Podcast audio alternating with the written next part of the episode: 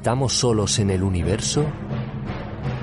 ¿Quiénes son los verdaderos artífices de las pirámides? ¿Hay vida extraterrestre? De ser así, ¿es posible que ya estén entre nosotros? Psicofonías, Ouija, ¿nos hablan los muertos? Némesis Radio, viajando a lo desconocido, sobrepasando el horizonte de la conciencia. Programa dirigido y presentado por Antonio Pérez y José Antonio Martínez. Todos los jueves y domingos a las 9 de la noche en Radio Inter, región de Murcia.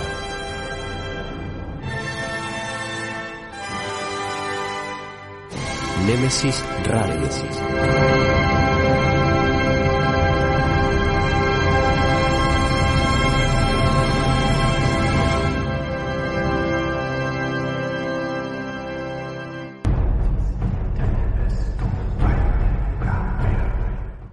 Buenas noches, bienvenidos a estos programas especiales verano que estamos haciendo en Nemesis Radio, porque como sabéis, pese a estar en tiempo estival, nosotros no faltamos a la cita, así que prepararos porque entramos en tiempo de misterio en Radio Intermurcia.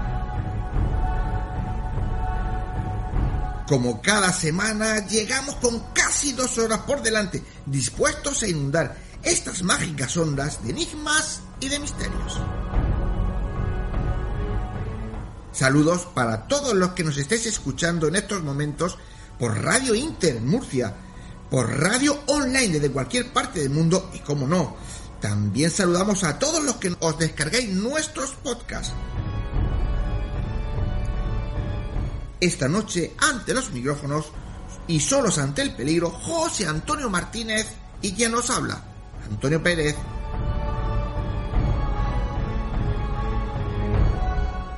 José Antonio, compañero, buenas noches. Hola Antonio y buenas noches a todos los oyentes de Nemesis Radio. Pues nada, que nuestros compañeros están disfrutando de unas merecidas vacaciones, aunque algunos de ellos pues siguen con nosotros colaborando, con sus pequeñas colaboraciones, pequeñas o grandes. Y aquí estamos, tú y yo, solos ante el peligro, como debe de ser. Efectivamente, por segunda semana consecutiva, para ofrecer a nuestros oyentes un nuevo programa, ya hemos dicho, especial verano de Nemesis Radio. ¿Por qué digo especial verano? Porque aunque estamos José Antonio y yo solos... Así es. Vamos a ofreceros a todos los oyentes una serie de documentos sonoros muy interesantes. ¿Verdad, Antonio? Pues eh, sí, José Antonio. Para este segundo especial de verano hemos preparado unos temas que entendemos van a ser interesantísimos para nuestros oyentes. Si te parece, vamos con ellos. Comenzamos escuchando a nuestro compañero Paco Torres, hablándonos de ovni, de esos inexplicados encuentros aéreos. También tendremos las noticias de Nemesis Radio. Claro, esta noche, si estamos los dos solos, pues le toca a mi compañero José Antonio, que será quien nos ponga al día de cómo está el mundo del misterio. En historias, cuentos y leyendas esta noche nuestra compañera Mercedes García Velasco nos cuenta el misterio de la casa minguante.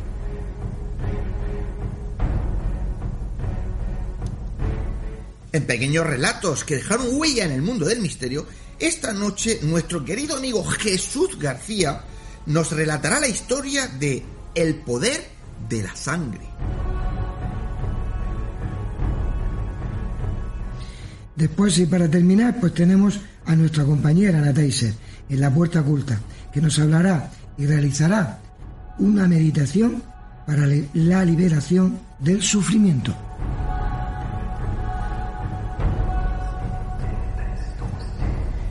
El camino es largo y está a punto de comenzar. Con pinches de la noche. Poneros cómodos, si puede ser al fresquito. Agudizar las orejas. Que empezamos.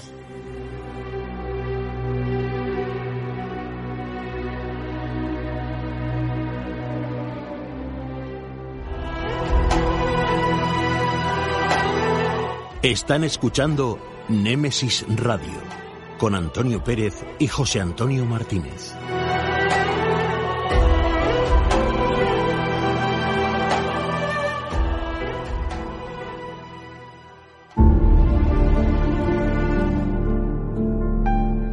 Entrevistas, conocimientos, inteligencia, experiencia. Iniciamos la entrevista de la semana.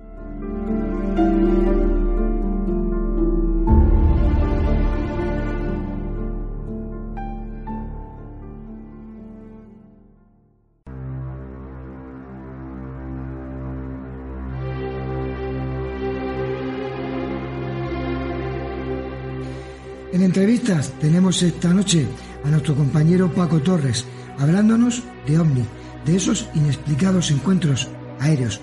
Vamos a escucharlo.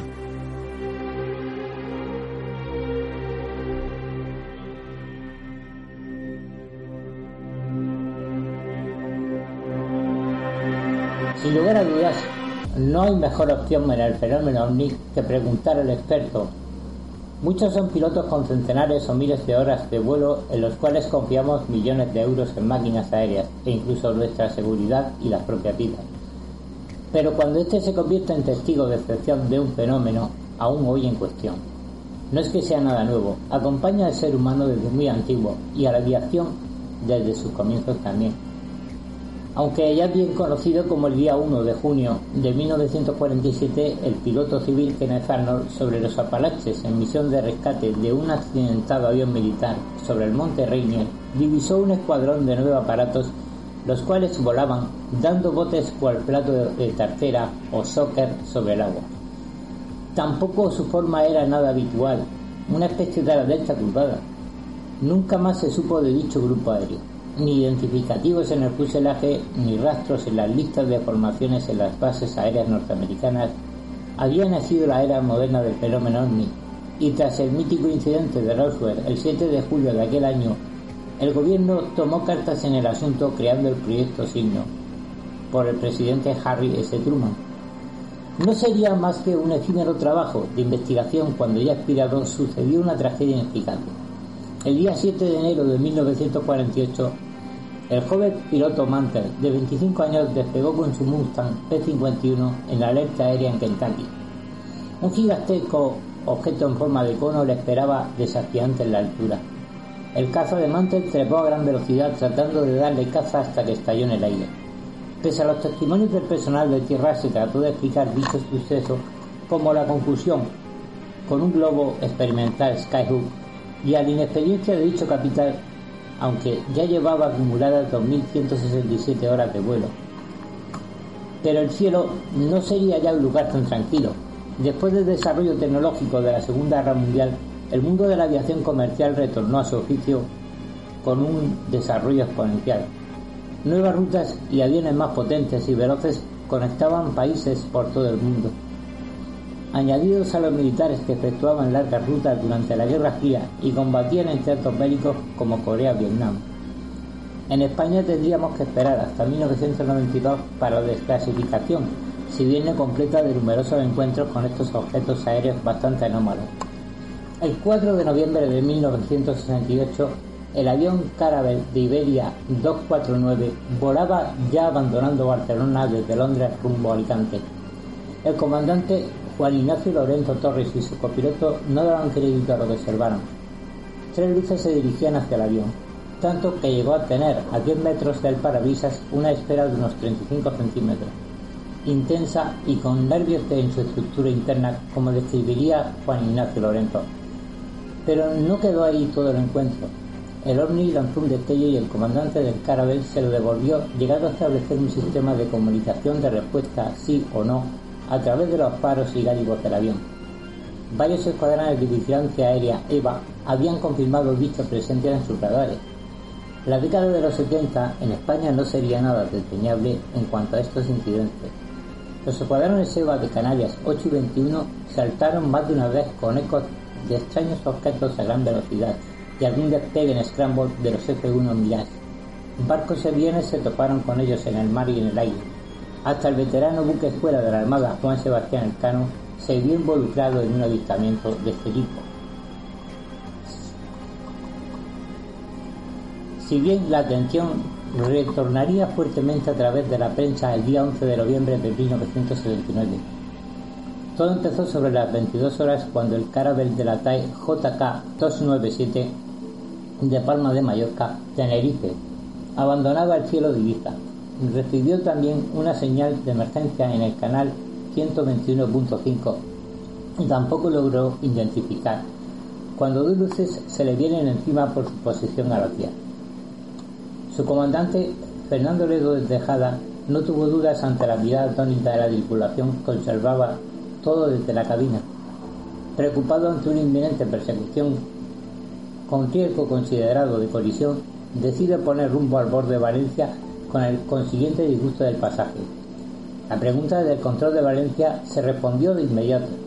¿Desea que llamemos a un interceptor de la defensa? Si es posible, sí, contestó con insistente opiedad el comandante del vuelo 297. Detectadas por el radar del venidor, varias luces jugaban con el carabel, ascendiendo con él y acompañándolo en la maniobra evasiva.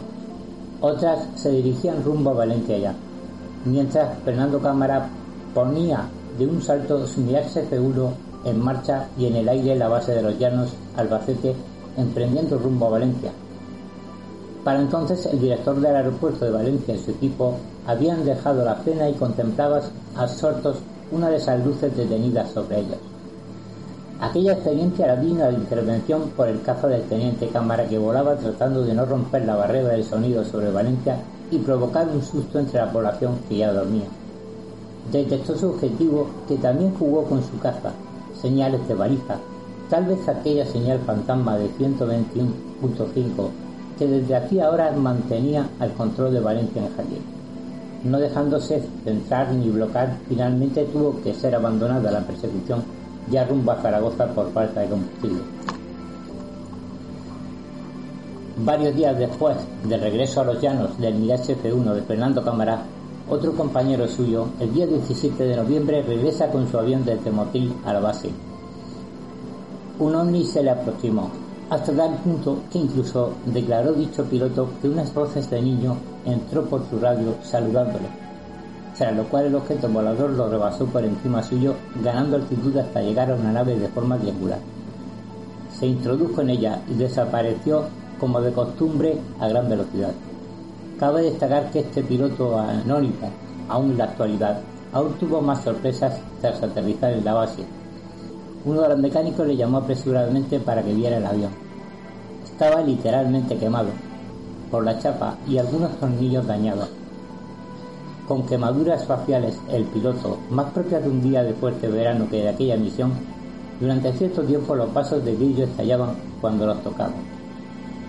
Hay que destacar que muchos de estos detalles fueron omitidos en los expedientes desclasificados en la década de los 90 así como la divulgación de las cintas de grabación de a bordo o cualquier otro material que portara pruebas documentales.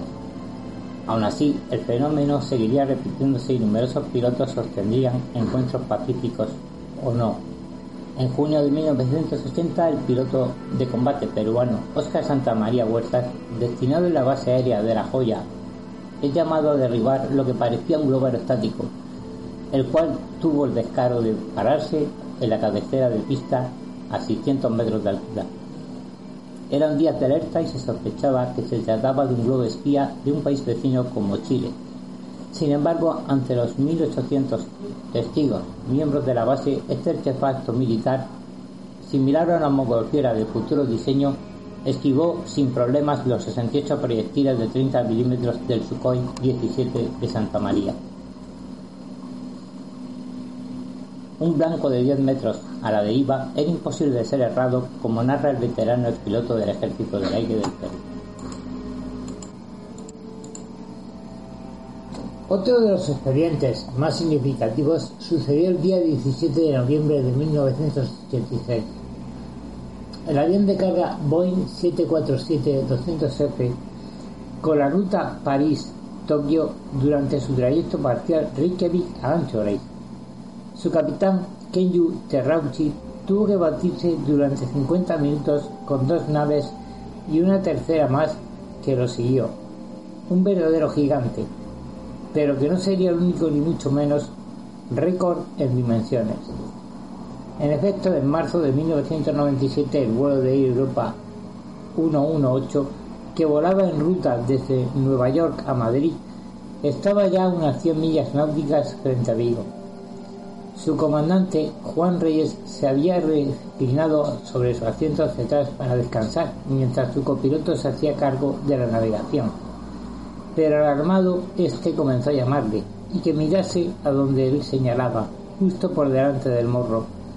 Quizás interpretó que estaría viendo luces de Vigo o de algún barco. Al reclinarse, no dio crédito a lo que veía. Una descomunal nave de kilómetros de extensión de forma discoidal, desde el control de Madrid, consultado el radar Pegaso del ejército, no se acusó nada, pero estaba justo más abajo sobre el mar, envuelto parcialmente sobre una extraña capa de nubes o humo, sobre el cual se distinguían dos enormes rectángulos luminosos, más o menos intercalados con las sombras que provocaba tal nube. El vuelo de Iberia que le seguía diez minutos de distancia por detrás y a la misma altura, también confirmó todo lo declarado por el comandante Reyes. De hecho, pidió permiso para efectuar un vuelo en círculo sobre el OVNI, pero desistiría al poco tiempo de haber comenzado. La impresión fue muy fuerte. No solamente las dos tripulaciones divisaron al objeto gigantesco, además, en una localidad de la costa de Vigo, una familia que se reunía para cenar esa noche quedó sorprendida tras uno de sus miembros salir afuera a la calle, llamando alarmadamente a todos los demás y asegurando que cubría una extensión equivalente a toda la localidad de la costa.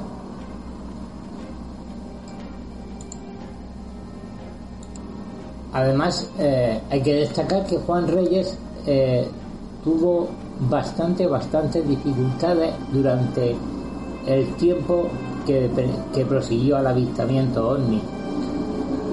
Trató de realizar una investigación por cuenta propia, la cual le llevó a hechos bastante detestables, como fue eh, el saqueo, el robo de su cartera personal, de su maletín, donde él portaba documentos y diversos objetos personales. Su ordenador personal en el cual había acumulado muchos datos sobre la investigación que él llegaba a cabo le provocó un gran disgusto, pero además se trató de un verdadero robo profesional.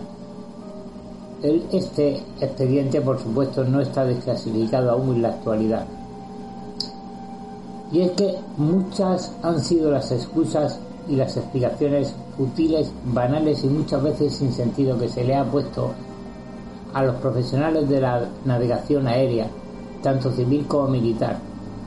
Los expedientes hablan de confusiones con Venus continuamente cuando en muchos de estos casos Venus ni tan siquiera estaba visible o en el horizonte por la hora o la orientación. Además de otras excusas como globos sonda o cualquier tipo de objeto que nada tuviera que ver con el descrito por el piloto o captado por el radar.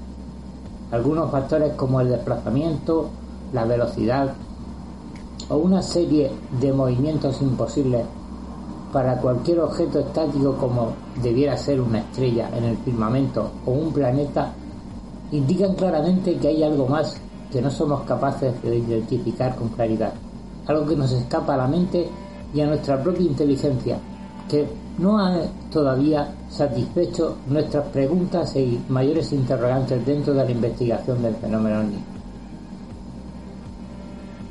Como se ha dicho, por credulidad o tal vez porque somos capaces de asimilar hechos sin haberlos analizado en profundidad, sinceramente no, puesto que se ha investigado tanto y por parte de tantos expertos y se ha aportado tanta información meteorológica, astronómica, incluso de carácter bastante certero como puede ser la ingeniería aeronáutica.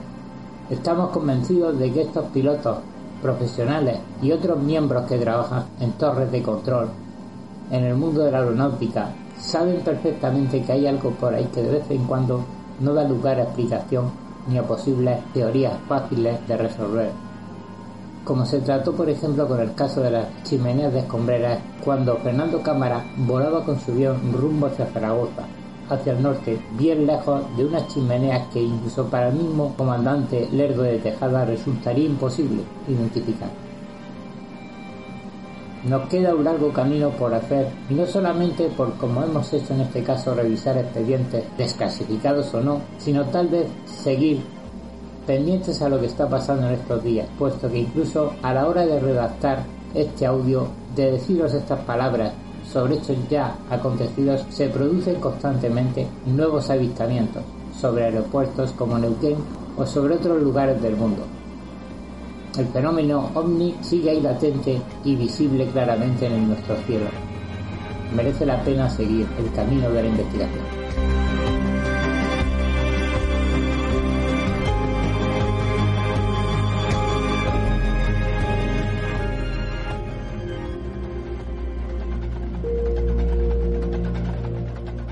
Si quieres realizarnos una pregunta, cualquier duda o aclaración, toma nota de nuestro WhatsApp 643 08 37 23. Nemesis Radio, tu programa de misterio.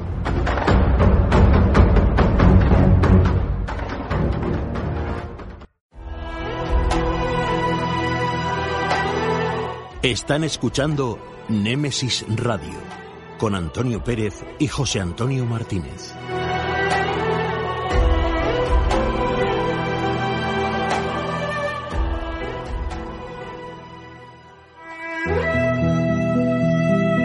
Las noticias de Némesis Radio.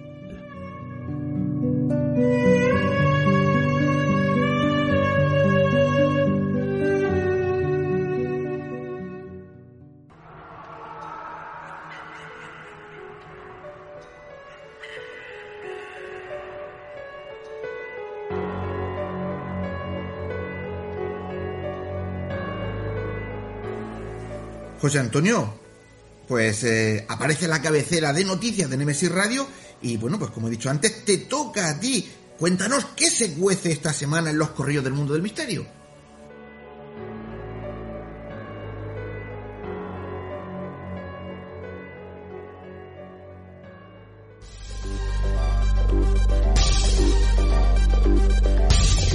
Crece el misterio, la anomalía del Atlántico Sur ya existe hace 11 millones de años. Desde hace años, los científicos se preguntaron por la causa de una extraña anomalía que debilitaba el campo magnético terrestre, nuestro escudo natural contra las radiaciones que vienen del Sol y del espacio exterior. Como su propio nombre indica, la anomalía se encuentra justo en el medio del Atlántico Sur y abarca una vasta región que se extiende desde América del Sur hasta las costas meridionales de África. Recientemente, una nueva serie de imágenes del satélite de la Agencia Espacial Europea mostraba que la anomalía parecía estar a punto de dividirse en dos. Pero no es eso lo más importante. Lo peor, en efecto, es la anomalía del Atlántico Sur podría significar en el futuro. Muchos piensan que el misterioso fenómeno no es más que el presagio de una inversión de los polos magnéticos de la Tierra. El polo norte magnético pasaría a ser el polo sur magnético y viceversa. Durante el tiempo que durara la migración de los polos, el campo magnético en general se debilitaría, dejándonos más expuestos a la dañina radiación espacial. Captan la primera imagen de un sistema solar como el nuestro, con varios planetas. Dos gigantes gaseosos mucho más masivos que Júpiter acompañan a la joven estrella que se encuentra a unos 300 años luz. Como fotografía nuestro sistema solar en su niñez. Un equipo científico ha logrado captar por primera vez el aspecto de un sistema planetario en torno a una estrella similar a nuestro Sol. Sus planetas son mucho más grandes y mucho más lejanos que los de nuestro sistema solar. Hasta ahora, los astrónomos nunca habían observado directamente a más de un planeta orbitando una estrella como el Sol. Esta observación será un nuevo grano de arena para comprender cómo surge y evoluciona sistemas como el que alberga la Tierra. La imagen fue captada por el telescopio VLT del Observatorio Europeo Austral, ubicado en el chileno desierto de Atacama.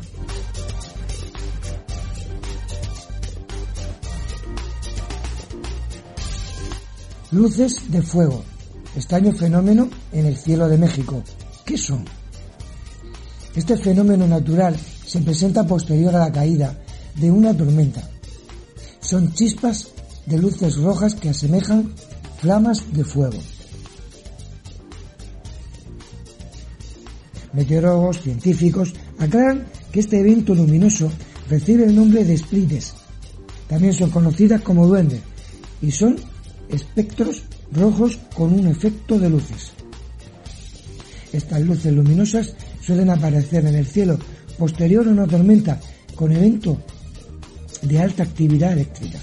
Los rayos que se cargan con la polaridad positiva generan cambios en el campo eléctrico, ascienden hacia la atmósfera y la descarga se puede apreciar con un resplandor de color rojo intenso. Si pudiéramos verlas a simple vista y de cerca, podríamos apreciar que su forma, ramificaciones con una sola base, como si fueran tentáculos de un pulpo cayendo hacia la Tierra. Y aunque el espectáculo es majestuoso, se presenta por encima de los 50 kilómetros de distancia, lo que no genera riesgo para la humanidad. Así que disfruten de ese hermoso regalo que nos muestra la madre naturaleza. Trompetas del Apocalipsis. La NASA explica este extraño y simple fenómeno. En redes sociales se ha compartido infinidad de vídeos grabados en diferentes partes del mundo, en donde se puede apreciar sonidos similares a trompetas sonando desde el cielo.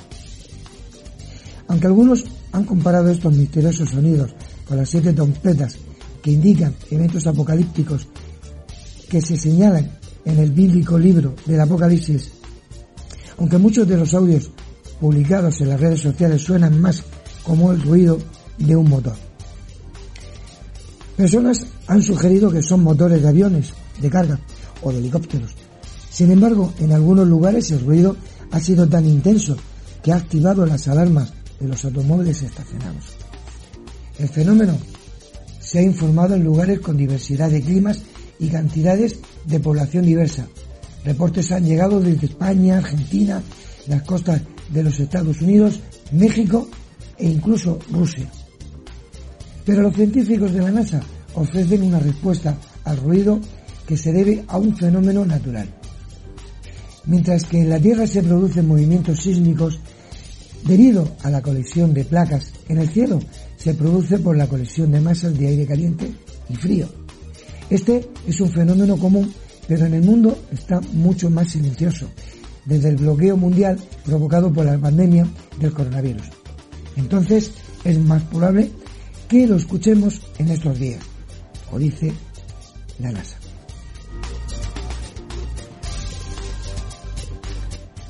Hayan cuatro objetos misteriosos en el espacio profundo. Hay algo inusual acechando en las profundidades del espacio. Los astrónomos han descubierto cuatro objetos débiles que en las longitudes de onda de radio son altamente circulares y más brillantes a lo largo de sus bordes, y son diferentes a cualquier clase de objeto astronómico jamás visto antes. Los objetos que parecen islas distantes en forma de anillo han sido denominados radiocírculos u ORC extraños por su forma y peculiaridad general, los astrónomos aún no saben exactamente qué tan lejos están esos ORC, pero podrían estar vinculados a galaxias distantes. Todos los objetos se encontraron lejos del plano galáctico de la Vía. Después de descartar objetos como supernovas, galaxias formadoras de estrellas, nebulosas planetarias y lentes gravitacionales, entre otras cosas, los astrónomos especulan que los objetos podrían ser ondas de choque de algunos eventos extragalácticos o posiblemente actividades de una radiogalaxia. Con solo cuatro de estos objetos peculiares descubiertos hasta ahora, los astrónomos aún no han podido descifrar la verdadera naturaleza de estas estructuras. Pero la investigación apenas está comenzando y los astrónomos esperan encontrar objetos más inusuales.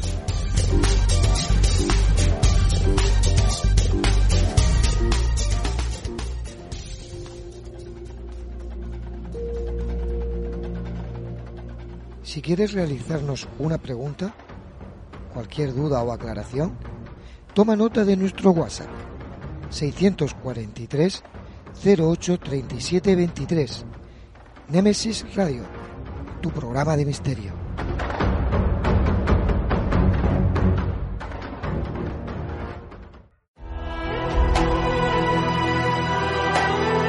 Están escuchando Némesis Radio con Antonio Pérez y José Antonio Martínez.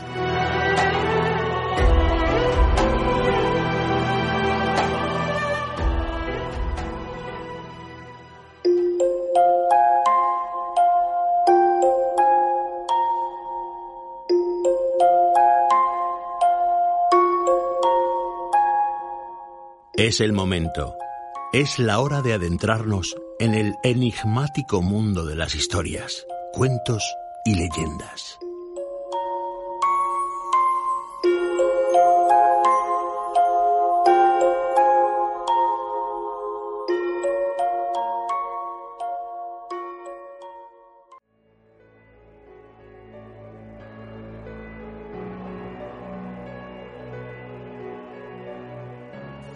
Esta noche en Historias, Cuentos y Leyendas será nuestra compañera Mercedes García Velasco quien nos cuenta el misterio de la casa menguante.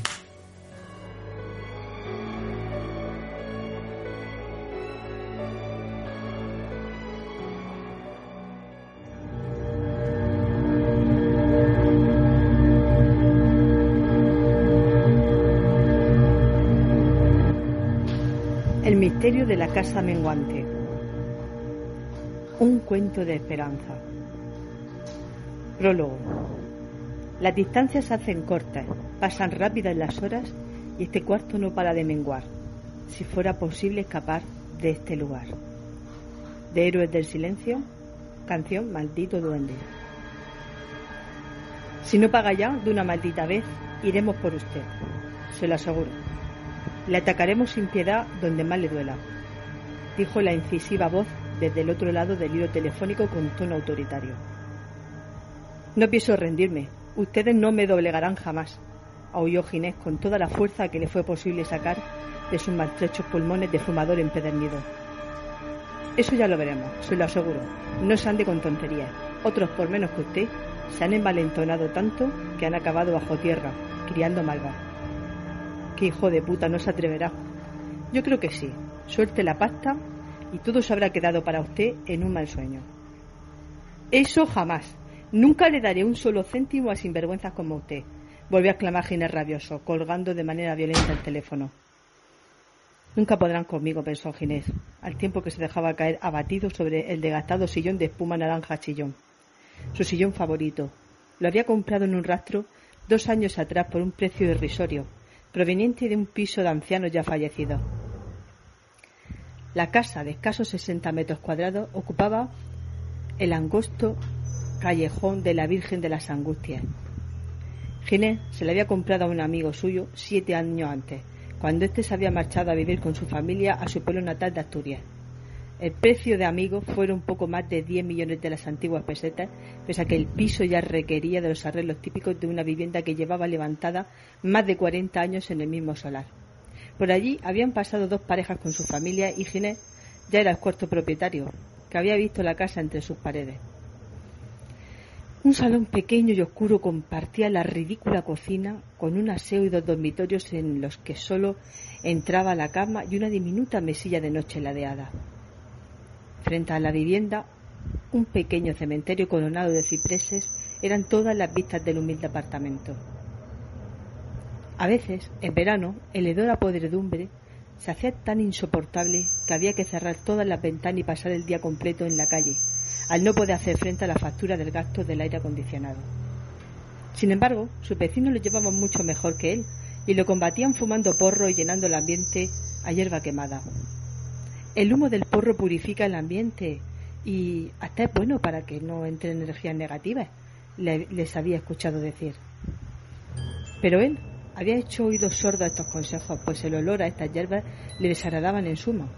Y así, con estos lúgubres pensamientos en su cabeza, y con la nueva amenaza de la entidad bancaria que le llamaba todos los días por teléfono para requerirle el pago de la deuda pendiente de la vivienda a riesgo de desahucio, pensó que el banco llevaría razón. A saber, ellos eran una entidad, un conjunto de mentes inteligentes o no, pensantes al unísono y por una misma causa que habían creado un egregor o entidad invisible capaz de mover montañas o sacar gente a la calle a y él tan solo era un simple mortal con una simple y limitada inteligencia.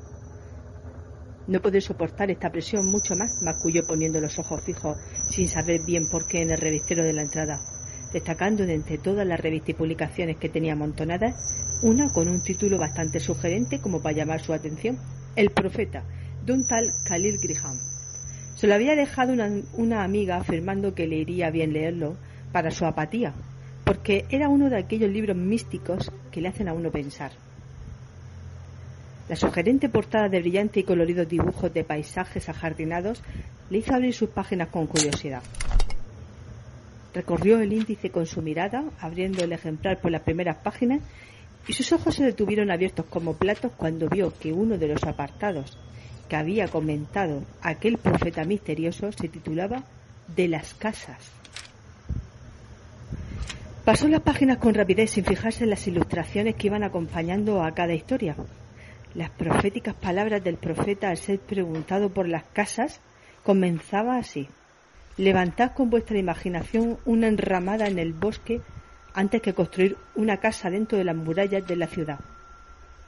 Porque aunque sintió deseos de hogar, ese otro yo, vagabundo que en nosotros habita, anhelará siempre la lejanía y la soledad. Y tras estas palabras cerró el libro en ese instante mientras aún le resonaban en su cabeza como un eco.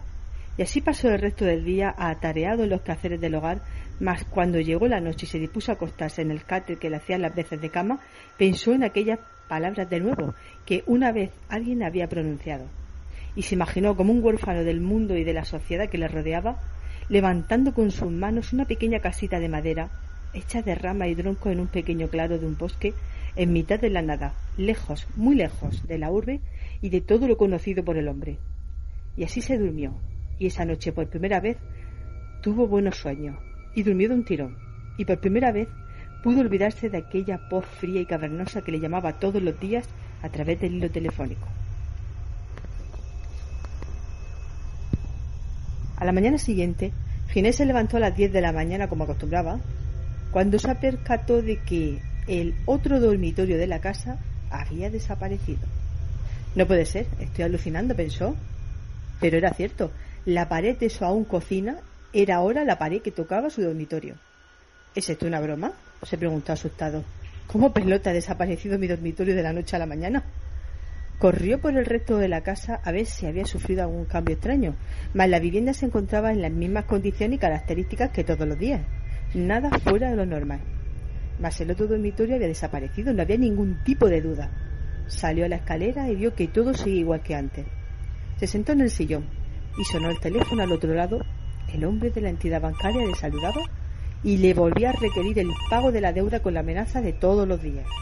Lo mismo de todos los días desde hacía dos años. Ginés pensó que se trataba de algún tipo de broma. ¿Qué le habéis hecho al dormitorio, cabrones? ¿Cómo le habéis tapiado, hijos de puta? dijo Ginés completamente indignado. ¿Cómo habéis entrado en mi vivienda por la noche mientras dormía? dijo mientras subía el tono de voz progresivamente. ¿Ha sufrido algún tipo de daño la vivienda? requirió una voz al otro lado del aparato. Porque si es así, debe comunicárnoslo lo antes posible, puesto que la propiedad ya es propiedad del Banco Reamar. Y no pudo continuar porque Ginés colgó encolerizado. Qué cabrones han sido ellos y no quieren reconocerlo. Y recordando las vivencias del día anterior, volvió a abrir el libro de aquel misterioso profeta por donde se había quedado. No era un gran lector que digamos, pero casi siempre la curiosidad le podía y le gustaba terminar lo que empezaba. Vuestro cuerpo es vuestra morada. Crece bajo el sol y duerme en la quietud de la noche y sueña. ¿No sueña acaso vuestra morada? ¿No abandona soñando la ciudad para buscar el bosquecillo o la cima de la colina? Decía aquel misterioso profeta y cerró el libro de golpe. Sueños, viajes astrales, qué fuerte. Este hombre tenía muchos conocimientos místicos porque tal vez salía de su cuerpo en una búsqueda de su morada real. Qué fuerte. Ya se lo diría yo a Sonia, que el libro era súper raro, pero aún así el hombre aquel llevaba razón. Cuando me quede sin casa, y eso sería pronto, lo único que me quedará será mi propio cuerpo, algo que jamás podrán quitarme a mí mismo y reflexionó de nuevo sobre aquellas sabias palabras y se dio cuenta de cuánta razón tenía y de cuánto le gustaría soñar con abandonar la gigantesca urbe, alejarse de la masa y buscar un bosquecillo alejado de todo y comenzar de nuevo su vida. Volvió a abrir el libro de nuevo y se detuvo unas líneas más abajo. Pero aún no es la hora de que esto suceda. Leyó. Pues estaría bien de que esto sucediera, pensó disgustado. Estoy harto de todo esto, no puedo más, esto es demasiado. A ver, señor profeta, ¿por qué no es el momento? dijo en, en tono poco amistoso. Y el profeta, como si le quisiera contestar, había dejado escrito unas líneas que leyó con toda la intensidad que le fue posible, absorbiendo cada letra de cada palabra. En su miedo, vuestros antepasados os pusieron demasiado cerca unos de otros ese miedo todavía de durar. Y cerró de nuevo el libro. O sea que todo esto de vivir hacinados en nichos en vez de casas, unos pegados a otros, conviviendo en esqueléticos edificios y endeudarnos hasta que no podamos soportarlo más y nos echen como ratas de la cloaca, es por miedo. Pues yo no tengo miedo, señor profeta. Yo soy un temerario. No soy un hombre que se atemorice fácilmente pero tuvo que ahogar sus palabras en saliva cuando se dio cuenta de que él también estaba dentro del sistema y además lo había elegido libre y voluntariamente, algo que habían hecho sus padres y antes de ellos todos sus antepasados y los antepasados de estos desde el comienzo de los tiempos. Joder, lleva razón, somos unos putos cobardes. Nuestra sociedad es una puta cobarde, todos y yo también, dijo mientras agachaba la cabeza y se entregaba a la desazón. Y así el día transcurrió con normalidad, y en la noche Ginés volvió sobre sus palabras y se autoafirmó en que nunca más tendría miedo de vivir aislado de los demás, que su lugar estaba en el reino de la naturaleza y no en el reino del ladrillo, en un mundo irreal. Y durmió a suelta, toda la noche de un tirón, y a la mañana siguiente, al cruzar la casa para llegar a la cocina, se dio cuenta de que había desaparecido el baño. Joder, no puede ser, esto es una locura. ¿Dónde voy a hacer mis necesidades ahora? Esto es cosa del hijo de puta ese de la entidad de mierda. Voy a llamarlo ahora mismo y se va a enterar de lo que es bueno, dijo fuera de sus casillas completamente enfurecido. Pero no le dio tiempo a tomar ninguna medida al respecto, puesto que volvió a sonar el maldito teléfono como de costumbre.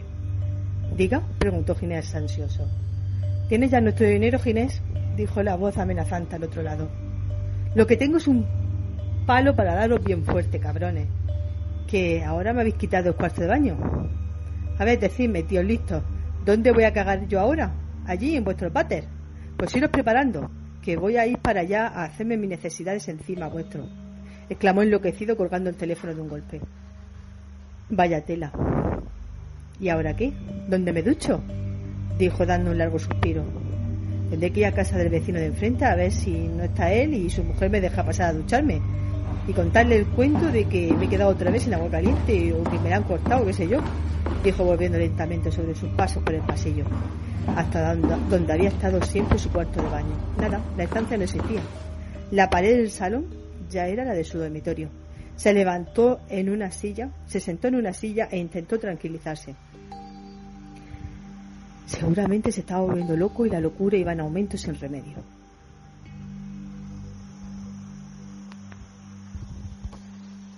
Pero aún así cogió el libro y esta vez pensó que el libro tenía algo que ver.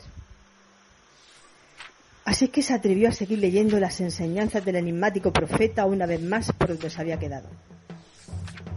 Y decidme que tenéis en esas casas, ¿qué guardáis tras puertas y candados? dijo el enigmático profeta. Yo nada, no tengo nada de valor y nunca he hecho ni el pestillo, pero el vecino del piso de arriba debe estar forrado, porque echa el pasador, la doble llave, la barra y pone hasta la alarma. Y continúo, leyendo. ¿Tenéis paz? ¿Tenéis recuerdos? ¿Tenéis la belleza que lleva el corazón desde las casas hechas en madera y piedra hasta la montaña sagrada? Decidme, ¿tenéis todo eso en vuestras casas? Pues la verdad es que no, respondió mentalmente. Lo que tengo es un montón de problemas, una depresión de campeonato que no me deja vivir en paz y una deuda a la que no puedo hacerle frente y que amenaza mi vida y mi salud presente y futura. No en esta maldita casa, o en lo que queda de ella ahora. No hay paz por ninguna parte. Lo que se dice paz aquí hace tiempo que se fumó por la ventana. Pensó al tiempo que derramaba algunas lágrimas que le subieron a Marta, cargada de tristeza y rabia. Aunque aún le quedaba ganas de seguir leyendo, pese a que ya le daba bastante respeto y temor continuar enfrentándose a aquellas sabias palabras proféticas, siguió con la lectura. solamente comodidades y ansia de comodidad que a escondidas penetra en la casa como a penerizo y luego se convierte en invitado y finalmente en amo y señor? Levanté la vista en ese instante sobresaltado nuevamente por las palabras y miré en derredor hacia lo poco que quedaba de mi humilde morada. Un catre viejo con edredones y sábanas desgastadas que hacía las veces de cama, un armario de madera deslucidas, destruidas por el paso del tiempo, un frigorífico cuya puerta estaba sujeta con una cuerda para que pudiera cerrarse y no cayera al suelo, un taburete roto, de dos patas apilado en una esquina, unos azulejos que habían mutado su color en silencio y que habían sido testigos de todas las penalidades sufridas entre aquellas cuatro paredes maltrechas en esa cocina a lo largo de los años.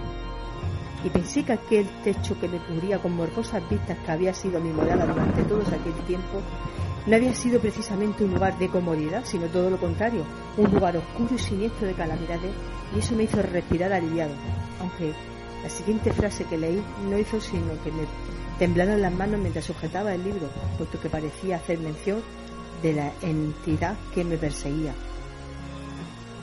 Y con látigo y garfio hacen marionetas de vuestros mayores deseos.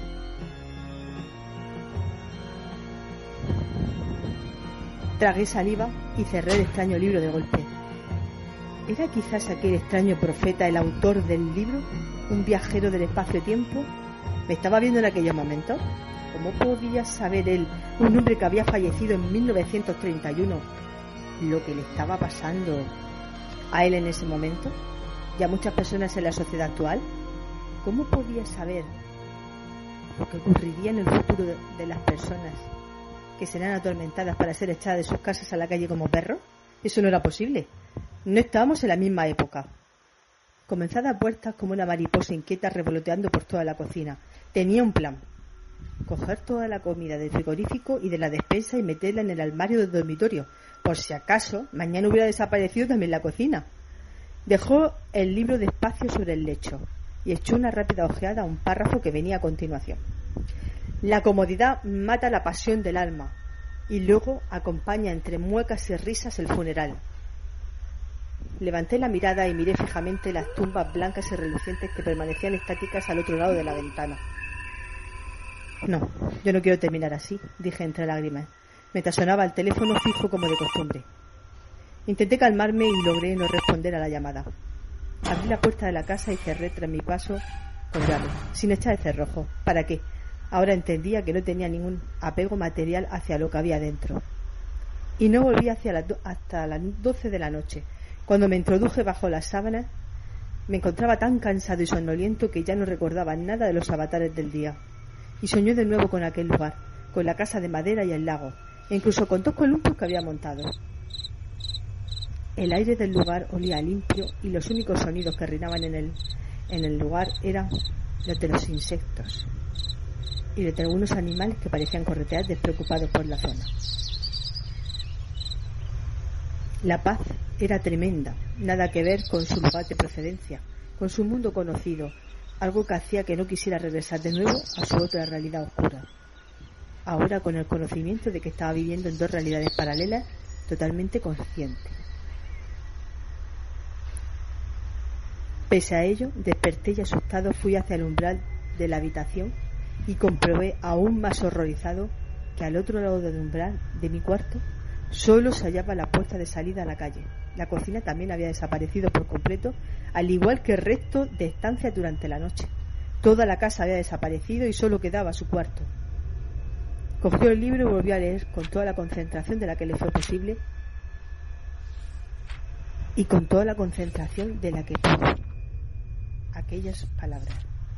Mas vosotros, criaturas del espacio, los inquietos en el descanso, no seréis atrapados ni domados. Menos mal, me dije, aún hay esperanza. Miré hacia la puerta y me di cuenta de que los de la entidad no me llamarían aquella mañana, ni ninguno a otra, porque el teléfono, el único de toda la casa, también había desaparecido.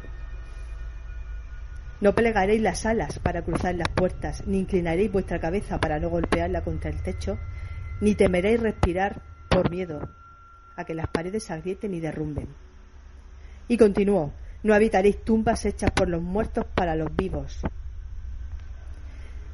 Y en ese momento me di cuenta de todo. Yo estaba vivo, pero habitaba una vivienda de muertos.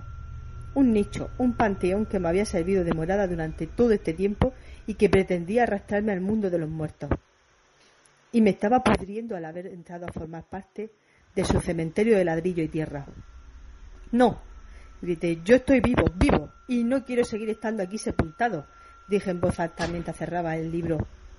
Me introduje en la cama casi de inmediato de un salto animalesco y cerré los ojos y dormí esa noche plácidamente hasta que desperté y comprobé asustado que ya no estaba en mi cuarto, que todo había desaparecido, que ahora me encontraba en el bosque rodeado de una ligera niebla, en la casita de ramas que había construido en mi sueño, recostado en un lecho de ramas junto al lago, con el libro del profeta en mi regazo.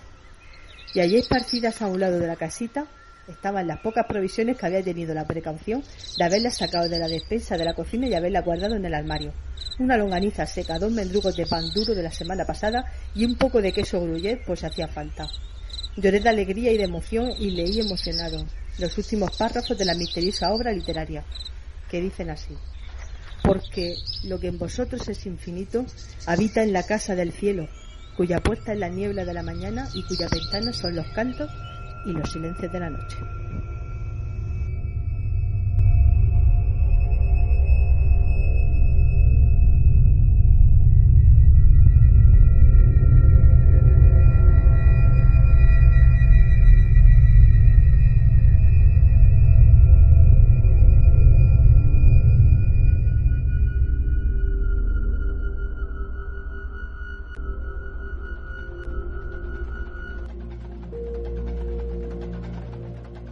Si quieres realizarnos una pregunta, cualquier duda o aclaración, toma nota de nuestro WhatsApp 643 08 37 23. Nemesis Radio, tu programa de misterio.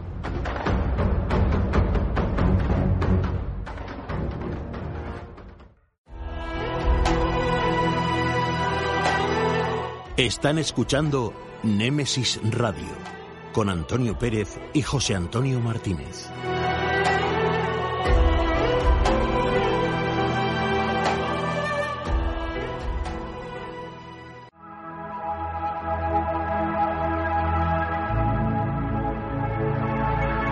A continuación, os dejamos con una serie de pequeños relatos que dejaron huella en el mundo del misterio.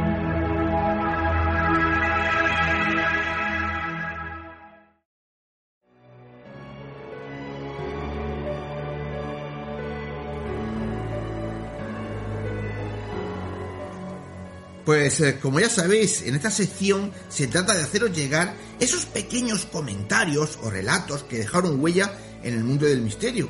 Y esta noche os quiero poner un pequeño fragmento de audio de un querido amigo del programa, Jesús García Jiménez, periodista de Canal Sur Radio y responsable de comunicación de la Asociación Esotérica Española, quien viene a hablarnos de el poder de la sangre.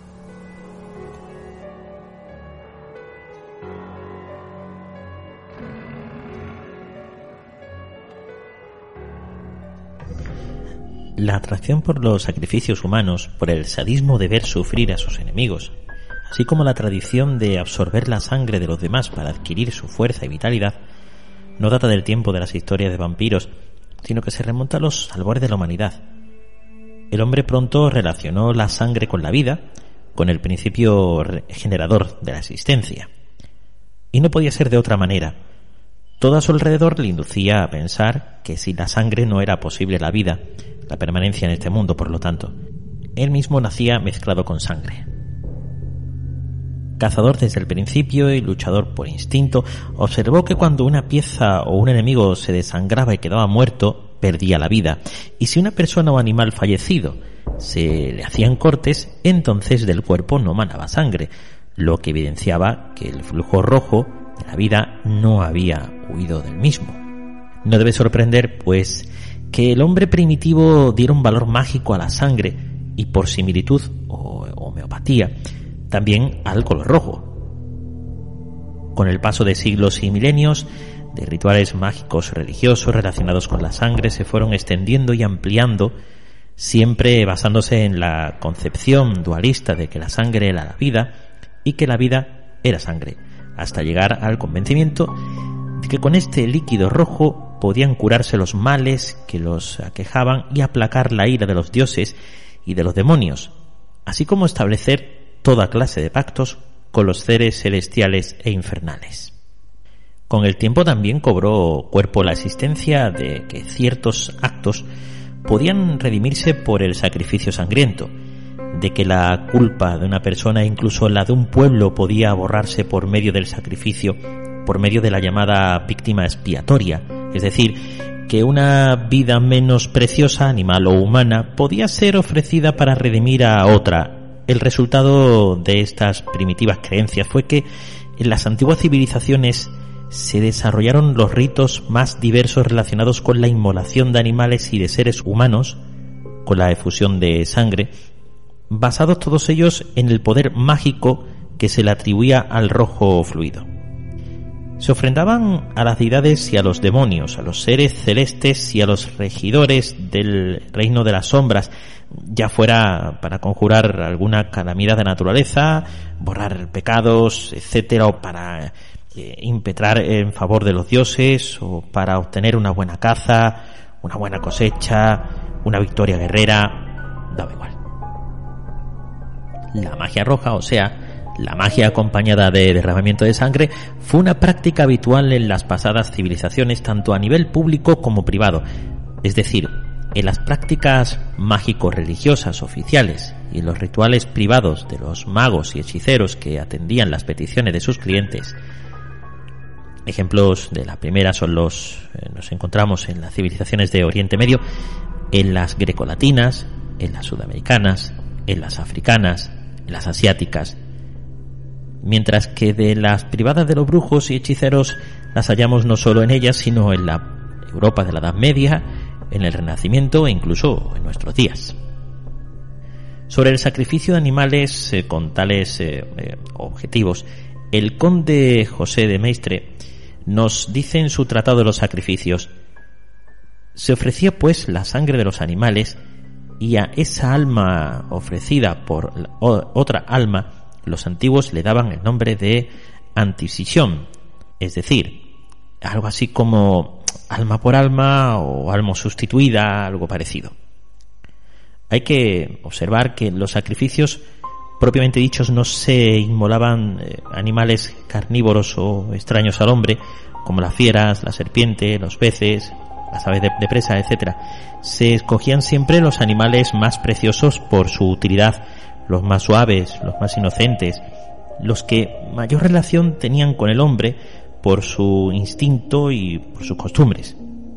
Como no se podían inmolar al hombre para redimir al hombre, se cogía entre las especies animales las víctimas más humanas, y si cabe expresarse así, y eh, se quemaban siempre a la víctima en todo en parte para demostrar que el castigo natural del pecado es el fuego y que la carne sustituida se quemaba en vez de la carne culpable. Esta sustitución fue degenerando, perfeccionando, si tenemos en cuenta el pensamiento de los antiguos, y se llegó a la víctima expiatoria perfecta, a la inmolación, en este caso, de los seres humanos. ¿No era una persona lo que más se parecía a otra? Los dioses, por tanto, verían con mayor agrado la ofrenda de sangre humana, y se pasó a sacrificar a personas puras y a personas culpables, según la clase de imperación que el pueblo o la nación necesita hacer. Por supuesto, los criminales y los enemigos fueron los primeros que se convirtieron en víctimas expiatorias, lo que no fue óbice para que también sufrieran tal martirio personas puras, niños y vírgenes. Los antiguos griegos creyeron que el poder mágico de la sangre derramada como expiación de faltas o para congraciarse con los dioses eh, aunque las víctimas ofrecidas eran, la mayoría de las veces, criminales y prisioneros de guerra, en otras ocasiones fueron determinadas personas exigidas por los oráculos o por los sacerdotes magos. No faltaron eh, helenos que se ofrecieron voluntariamente por la salvación de la patria, para conjurar la sequía, el hambre, la peste, etc. Hay que recordar que el propio Aquiles sacrificó a 12 troyanos y Aristómenes ofreció 300 a Zeus y en Esparta, Licurgo, unos 850 años antes de Jesucristo, decretó la prohibición de las eh, inmolaciones humanas, lo cual demuestra que en su tiempo la bárbara costumbre estaba muy extendida por los medios rurales. La tradición mitológica sostiene que este tipo de sacrificios, que obedecían a causas mágicas y religiosas, fue sustituido por la misma diosa Atenea, aunque otra versión lo atribuye al oráculo de Delfos. Sin embargo, no está claro si la orden era sacrificar animales o personas. Lo que sí es cierto es que hay multitud de leyendas y mitos de origen griego, los cuales no solo nos hablan de sacrificios humanos, incluso de antropófagos, como el caso del cíclope Polifermo o del monstruo Minotauro, que pueden ser alegorías de hechos antiguos más concretos. Los sacrificios humanos no faltaron en Grecia en plena época histórica. Los vemos reflejados en la leyenda de los sacrificios de Ifigenia, de las hijas de Erecteón, eh, de la hija de Aristodemos y muchos otros. Recordemos que Ifigenia o Ifanasa eh, era hija de Argamenón, quien, eh, inducido por el Arminio de Calcante, la inmoló a la diosa Diana para que le concediera vientos favorables a la flota congregada en Aulide. Sobre el sacrificio de Ifanasa, de las que nos habla Homero en la Iliada, el célebre poeta italiano Lucrecio nos dice en la obra que, al contrario, las más veces eh, es ella, la religión, que ha engendrado crímenes e impiedades. Así, en Aulide, los caudillos eh, elegidos, los dánaos, flor de héroes, torpemente mancillaron con la sangre de Ifanás el altar de la Virgen de las Encrucijadas. Cuando las ínfulas que ceñían sus virginales trenzas cayeron en partes iguales por ambas mejillas, cuando advirtió de pie junto a su padre afligido y los sacerdotes eh, a su lado ocultaron el hierro y los ciudadanos deshechos en llanto a su vista muda de terror, caía de hinojos en tierra miseria. No le valía en ese momento fatal el haber sido la primera en dar al rey el nombre del Padre. Asida por las manos de los hombres, temblorosa, Alara fue conducida no para salir escoltada al claro son de Himeno, una vez cumplido el rito solemne, sino para caer pura e impuramente en la misma edad nubil, lastimosa víctima inmolada por su padre, a fin de asegurar a la flota partida feliz y propicia. A tantos crímenes pudo llegar la religión. En el Museo Arqueológico de Barcelona se conserva un bellísimo mosaico romano hallado en, Ampurias que representa ese sacrificio tan magistralmente cantado por el sensible Lucrecio. Como hemos visto, pues la costumbre de la víctima expiatoria, del alma sustituida, no es una leyenda. Hay muchos casos por relatar. Es muy conocido el hecho de que siempre que Marsella, una de las más prósperas colonias griegas, era asolada por una plaga, un hombre de la clase más pobre se ofrecía como víctima expiatoria. Ahora bien, no era sacrificado enseguida. Durante un año era mantenido a expensas públicas y alimentado adecuadamente con buenos manjares. Finalizado ese periodo de buena vida El individuo se vestía con ropas adecuadas al acto, decoradas con ramas sagradas, y era paseado por toda la ciudad mientras se elevaban eh, preces para que todos los pecados, todas las faltas y todos los males del pueblo recayesen sobre su cabeza. Acto seguido los mataban a pedradas eh, fuera de los muros de la ciudad. Pero esas inmolaciones eh, de seres humanos a los dioses y fuerzas de la naturaleza no estaban limitadas a ocasiones extraordinarias, sino que hay constancia histórica de que se efectuaban de una manera regular en determinadas fechas como festivales de la tragedia, por ejemplo. La fiesta, estas fiestas, la fiesta de la tragedia, conocidas también por Targelias, se celebraban cada año en Atenas y en las ciudades jónicas en olor a, Apolo y Artemisa. Tenían lugar los días 6 y 7 del mes llamado Targerión, que correspondía más o menos al mes de mayo y parte de junio. En estas ceremonias se sacrificaban corderos, ovejas, seres humanos, aunque con el tiempo se inmolaron solamente animales irracionales, pues los filósofos se opusieron a, hacer correr sangre humana. Mientras tal costumbre duró, fueron dos las víctimas que se entregaban su vida para purificar a sus conciudadanos, una para los hombres y otra para las mujeres. Y el reclutamiento de infelices para tales rituales era el que ya conocemos. Se escogían anualmente algunos jóvenes griegos de ambos sexos a quienes cargaban las culpas y pecados de todos y después de haberlos alimentado con ricos manjares para que fueran más dignos de Dios, se les azotaba con ramas de higuera y se les quemaba como expiación pública, aunque hay indicios de que en ocasiones fueron lapidados. En el monte Liceo de Arcadia también se inmolaron seres humanos en honor a Zeus, Licaios, así como al dios Cronos eh, en Rodas, los griegos de Asia Menor en el siglo VI a.C. tenían la costumbre de ofrendar víctimas humanas expiatorias para librarse de los males que les afligían, pero lo hacían acompañándolo de un rito mágico muy difícil de interpretar. Es muy interesante lo que nos dice Fraser en su eh, La Rama Dorada al respecto. Nos cuenta lo siguiente.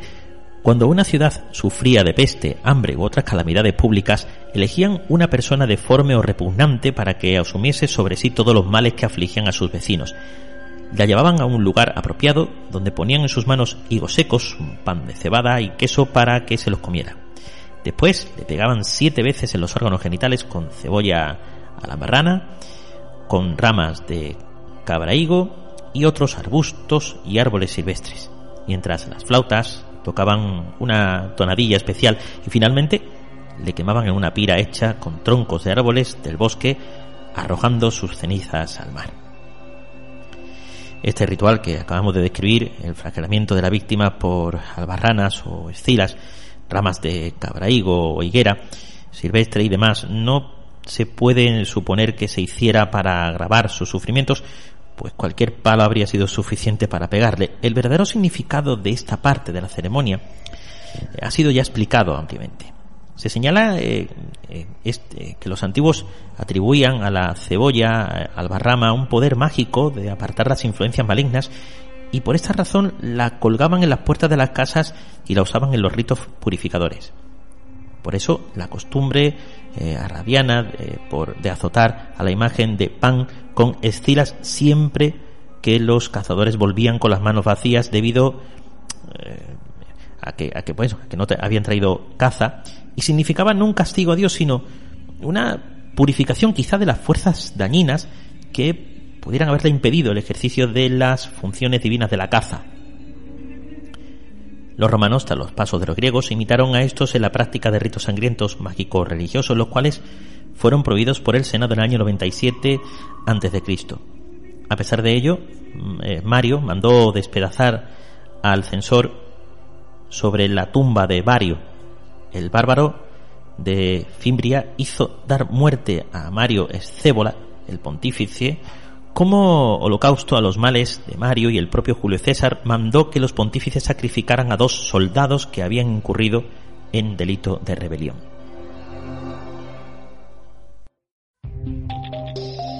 Audio ofrecido por la Asociación Esotérica Española. www.asociacionesotéricaespañola.com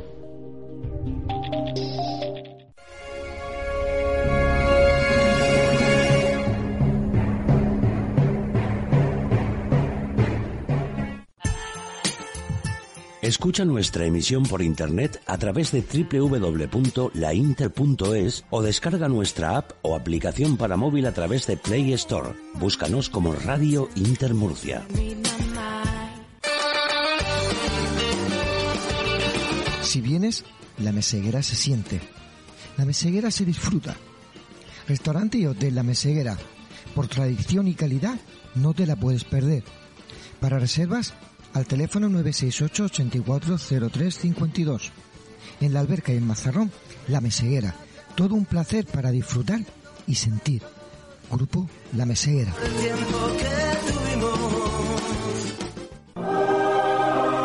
Fotos Orión. Hay momentos importantes en tu vida que no puedes dejar pasar. Inmortaliza tu evento en fotografía y vídeo con Fotos Orión. Porque las cosas especiales solo ocurren una vez. Fotos Orión. Profesionalidad y confianza. Calle La Gloria, número 32, frente a Antiguo Tornel, La Alberca, Murcia. Teléfono 868 94 30 13. Atraviesa por tu cuenta y riesgo la puerta cerrada que te lleva hacia un mundo oculto. ¿Quieres que investiguemos tu caso? Contacta con nosotros a través de nuestras vías de comunicación. Facebook, GOIS, Grupo Operativo de Investigación Sobrenatural.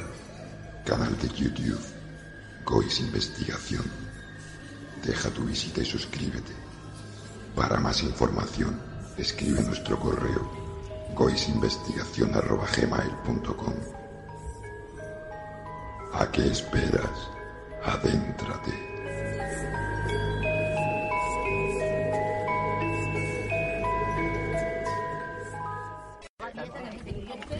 Nemesis Radio.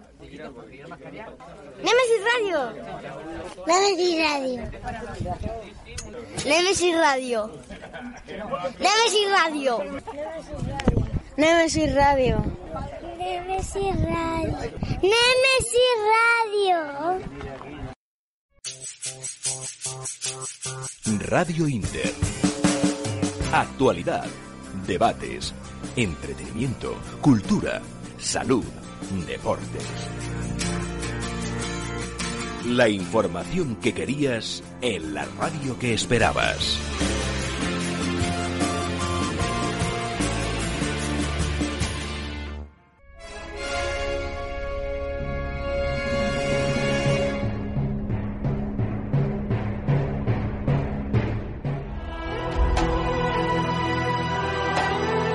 Están escuchando Némesis Radio con Antonio Pérez y José Antonio Martínez.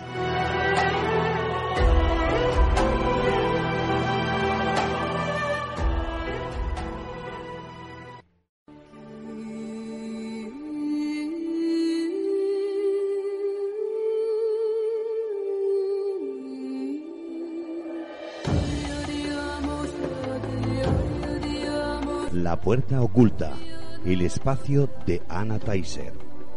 Secretos ancestrales, la vida y la muerte, otras dimensiones, realidades paralelas. Cruzamos el umbral hacia el otro lado. La puerta oculta con Anna Taiser.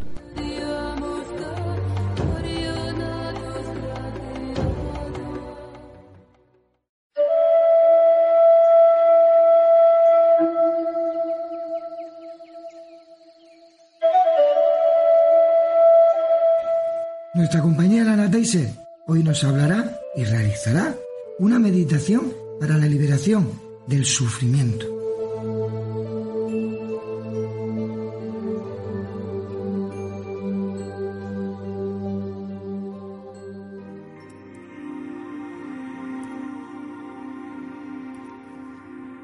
Hola amigos, soy Ana Teiser.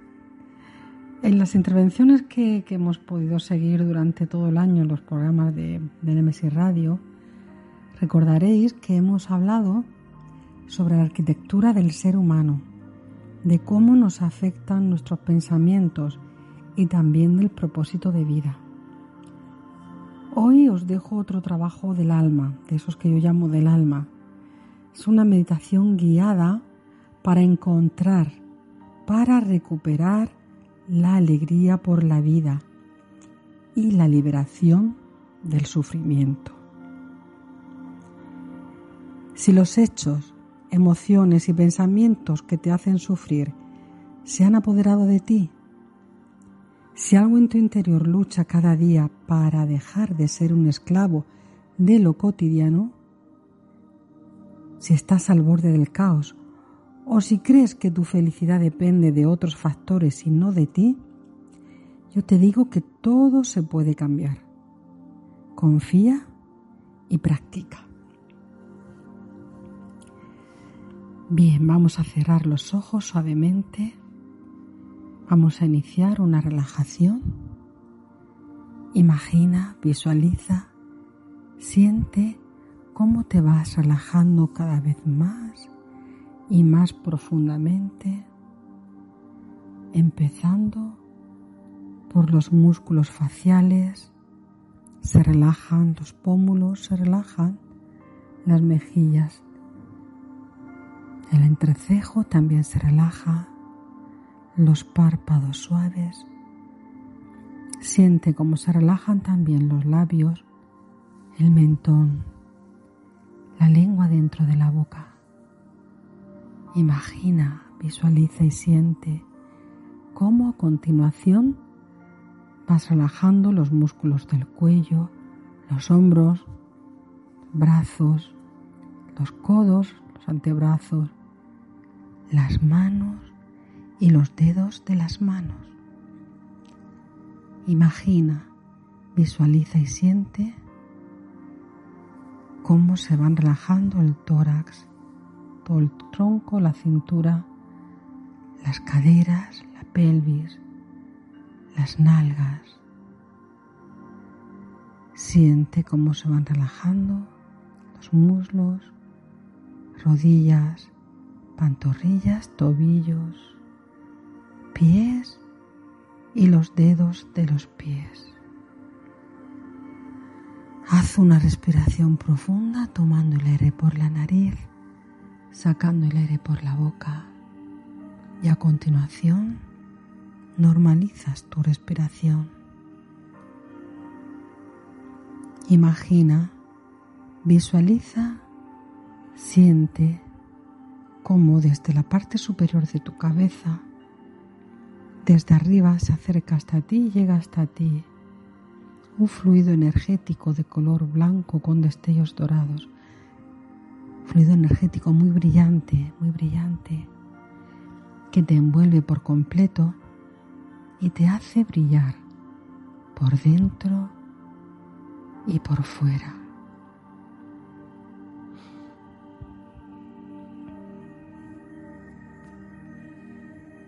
Imagina, visualiza, siente como ese fluido energético se convierte como en un tubo de luz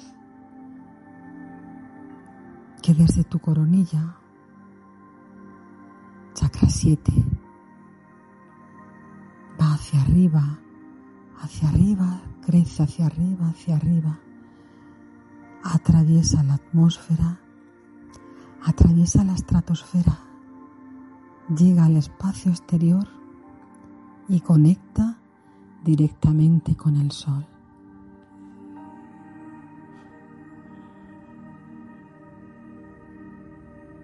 Siente en este momento y toma conciencia de que este es un trabajo del alma. Siente y toma conciencia de que tus seres de luz, nuestros seres de luz, se conectan aquí con nosotros nos guían, nos ayudan a desempeñar este trabajo.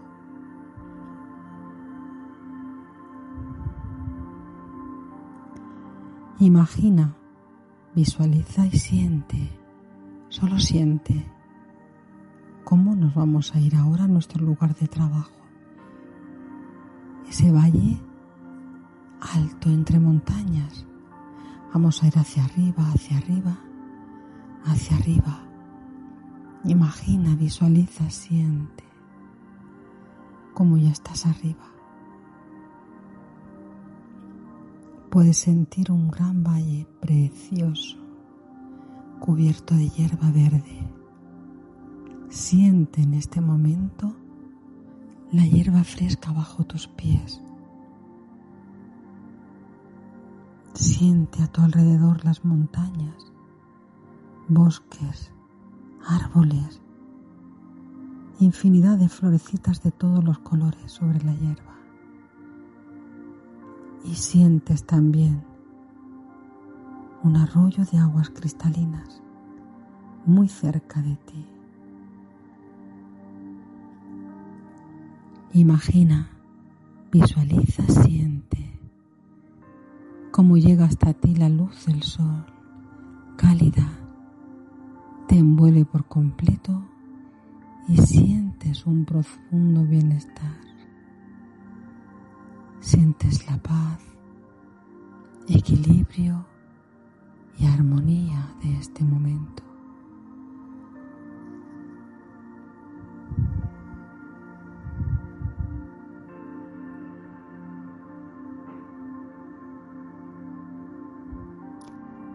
Imagina, visualiza y siente en este momento. Es posible incluso que allí en ese valle no estés solo, que haya más gente como tú, que haya más personas o más seres. A veces ocurre. Siente en este momento cómo haces un acto de conciencia y sabes perfectamente todo aquello que te sobra en tu vida, no personas, nunca personas, situaciones y consecuencias de esas situaciones. Siente todo aquello que ya no puedes seguir gestionando, aquello con lo que te sientes bloqueado, aquello que te hace sufrir aquello que hace sufrir a otros. Siente cómo se desprende de ti todas esas situaciones en forma de fluido energético. Quizás sea gris oscuro, quizás sea oscuro. Da igual, como tú lo sientas. Déjalo ahí delante de ti. Déjalo ahí, fuera de ti. Ahora imagina, visualiza, siente cómo te percibes a ti mismo, a ti misma. En este momento nos cogemos de la mano y las otras personas que están allí contigo también, todos nos cogemos de la mano y vamos a empezar a andar hacia adelante. Empezamos a caminar. Con cada paso que damos, te vas dando cuenta que nos hacemos más pequeños. Más pequeños de tamaño también de edad. Vamos caminando y cada vez nos sentimos más jóvenes hasta que nos vemos como niños. Imagina, visualiza, siente.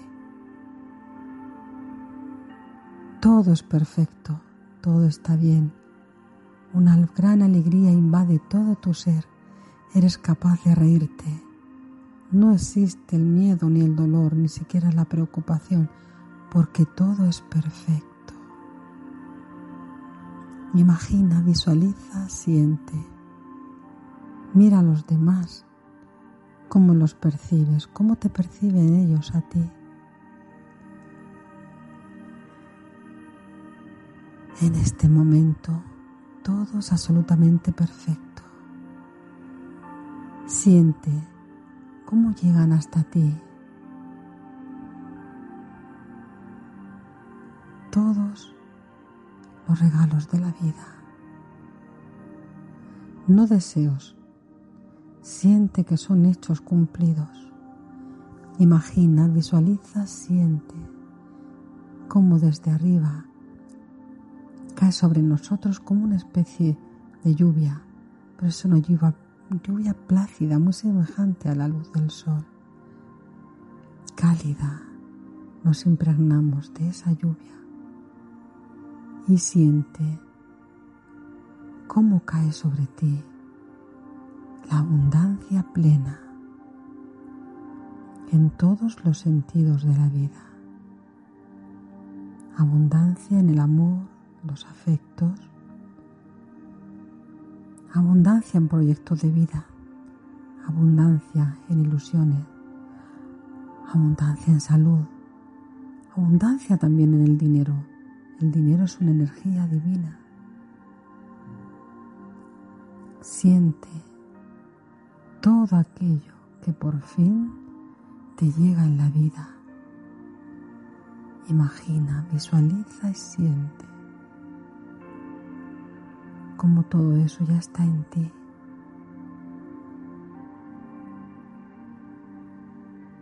No personas, personas no, situaciones, hechos.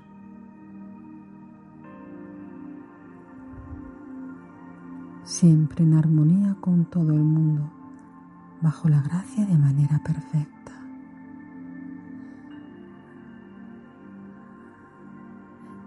Imagina, visualiza, siente cómo tú y todos los que están allí nos impregnamos de esa abundancia infinita. Hay para todos y no se acaba nunca.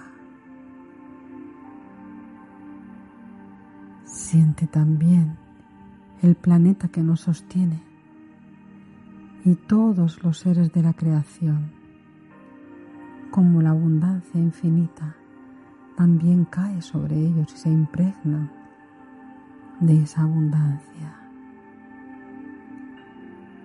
Imagina, visualiza, siente la felicidad de ese momento.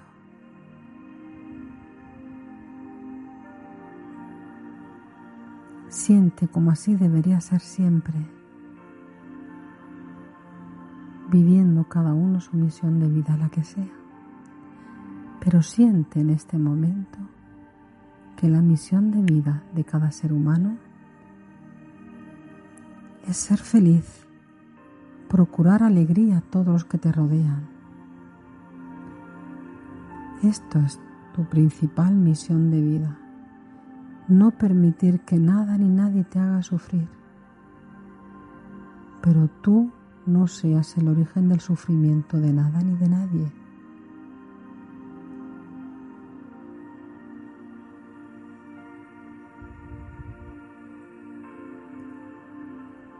Imagina, visualiza, siente cómo estas dos grandes leyes del universo se fijan en ti, las comprendes, las aceptas y te sientes por fin liberado, liberada de cualquier sufrimiento, de cualquier sufrimiento.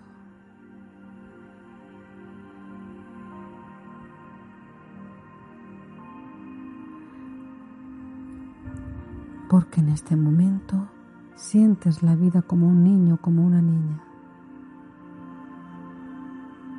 Y así debería ser siempre sentir, solo sentir.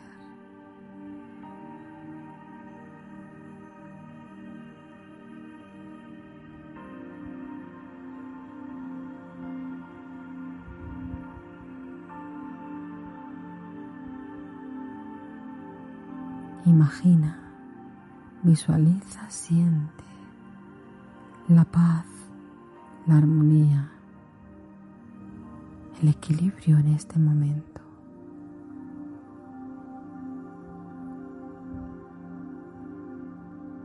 Aprendemos a dar las gracias. Gracias a todo y a todos que hacen posible que nosotros podamos estar haciendo hoy este trabajo y tomar conciencia de ello. Imagina, visualiza, siente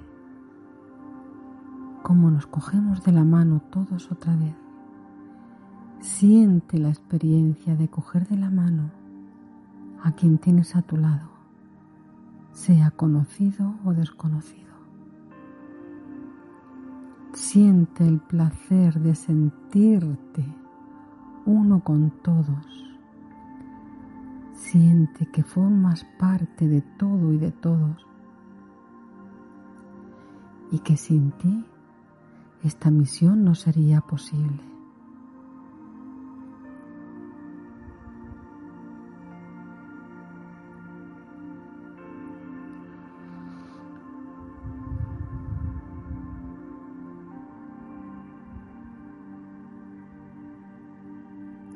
Siente en ti la vida de todos los seres de la creación. Imagina, visualiza, siente.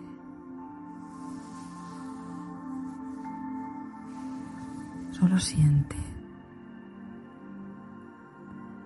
La paz, el equilibrio y la armonía.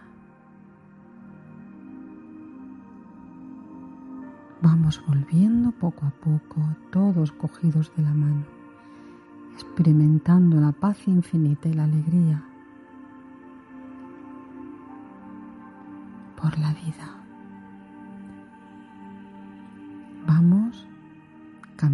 otra vez todos juntos hacia ese lugar del valle donde hemos empezado este, esta excursión. poquito a poco, poquito a poco, vamos volviendo y sentimos cómo vamos otra vez creciendo hasta el momento presente. No importa si alguno se ha quedado en una edad más atrás, no importa. Solo imagina, visualiza y siente.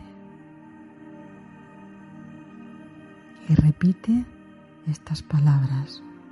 No es necesario verbalizar.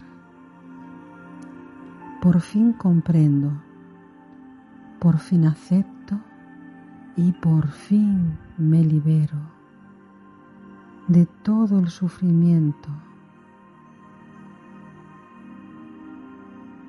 que en algún momento de mi vida he causado a otra persona o a otras personas.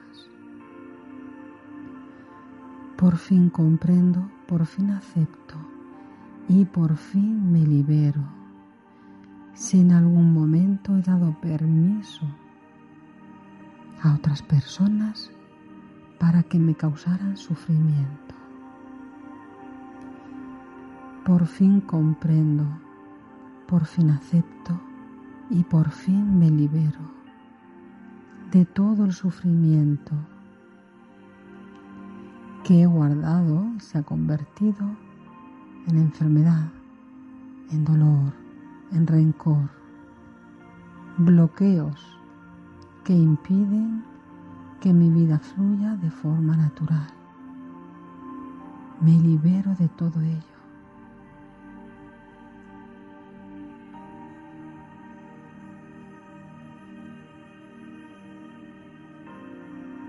Y doy permiso a la creación para que se establezca en mí la paz, el equilibrio, la armonía y la abundancia infinita. Imagina, visualiza, siente. Siéntete a ti mismo, siéntete a ti misma. Podrás sentir la diferencia algo ya ha cambiado en ti. Imagina, visualiza y siente a esa energía que antes habíamos depositado allí mismo. Siéntela como ya está fuera de ti. Siente si ha habido algún cambio.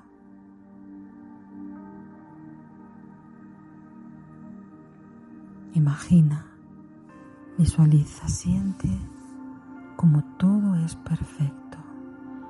Y cuando quieras, cuando lo desees, vas volviendo al momento presente.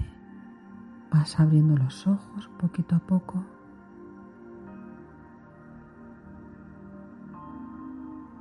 Te vas moviendo poquito a poco. Y si logras hacer todos los días una vez este trabajo durante al menos 21 días, verás, desde el primer momento experimentarás los cambios que se están produciendo en ti y en tu entorno. Hasta la próxima.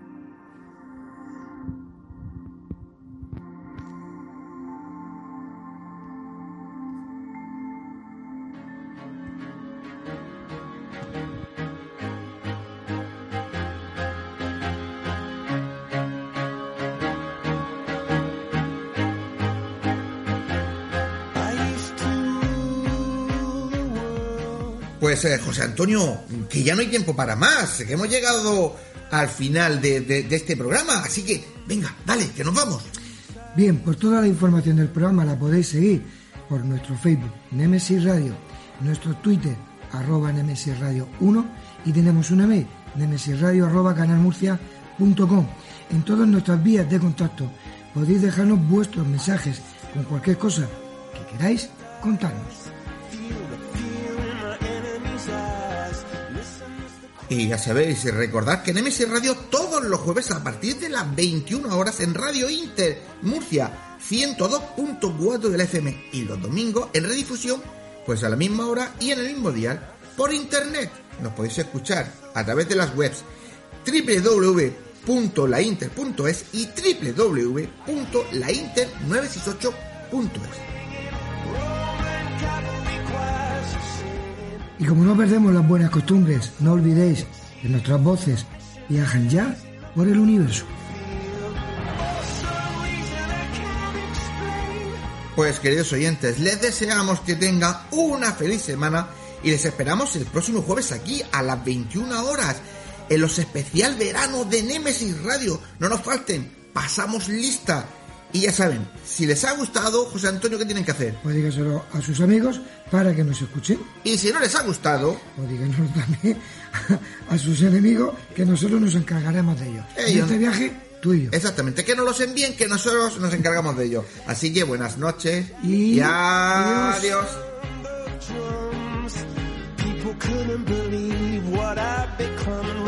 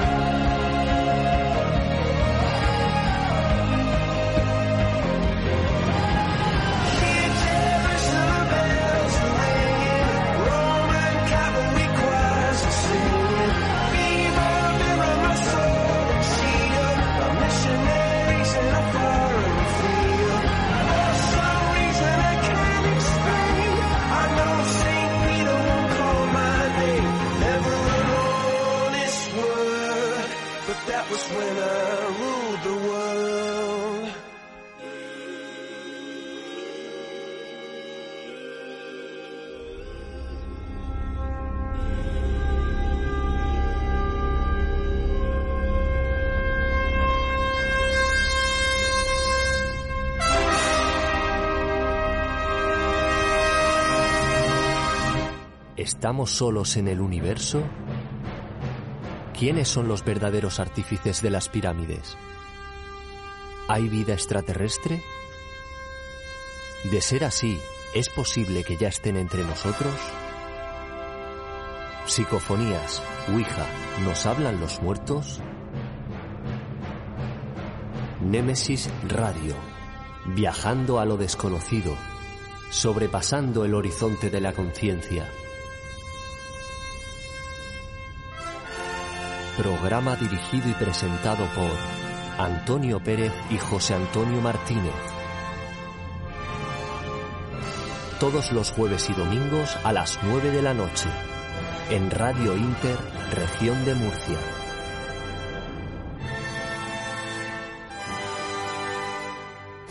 Némesis Radio.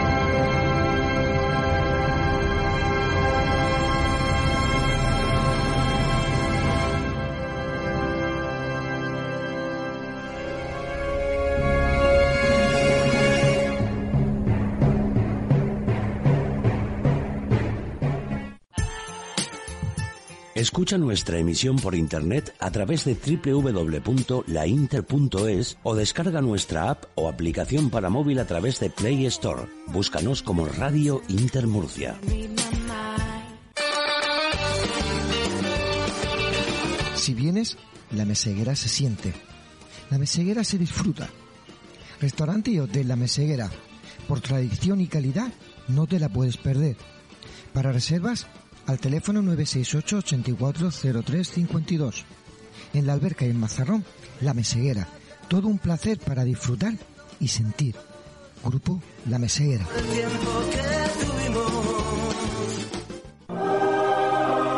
Fotos Orión. Hay momentos importantes en tu vida que no puedes dejar pasar. Inmortaliza tu evento en fotografía y vídeo con Fotos Orión. Porque las cosas especiales solo ocurren una vez. Fotos Orión. Profesionalidad y confianza. Calle La Gloria, número 32, frente a Antiguo Tornel, La Alberca, Murcia. Teléfono 868 94 30 13. Atraviesa por tu cuenta y riesgo la puerta cerrada que te lleva hacia un mundo oculto. ¿Quieres que investiguemos tu caso? Contacta con nosotros a través de nuestras vías de comunicación.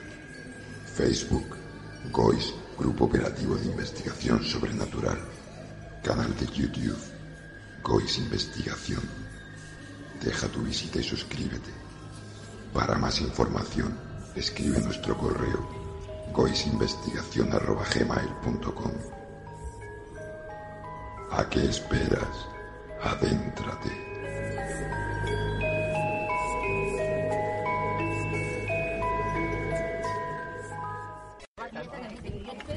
Nemesis Radio.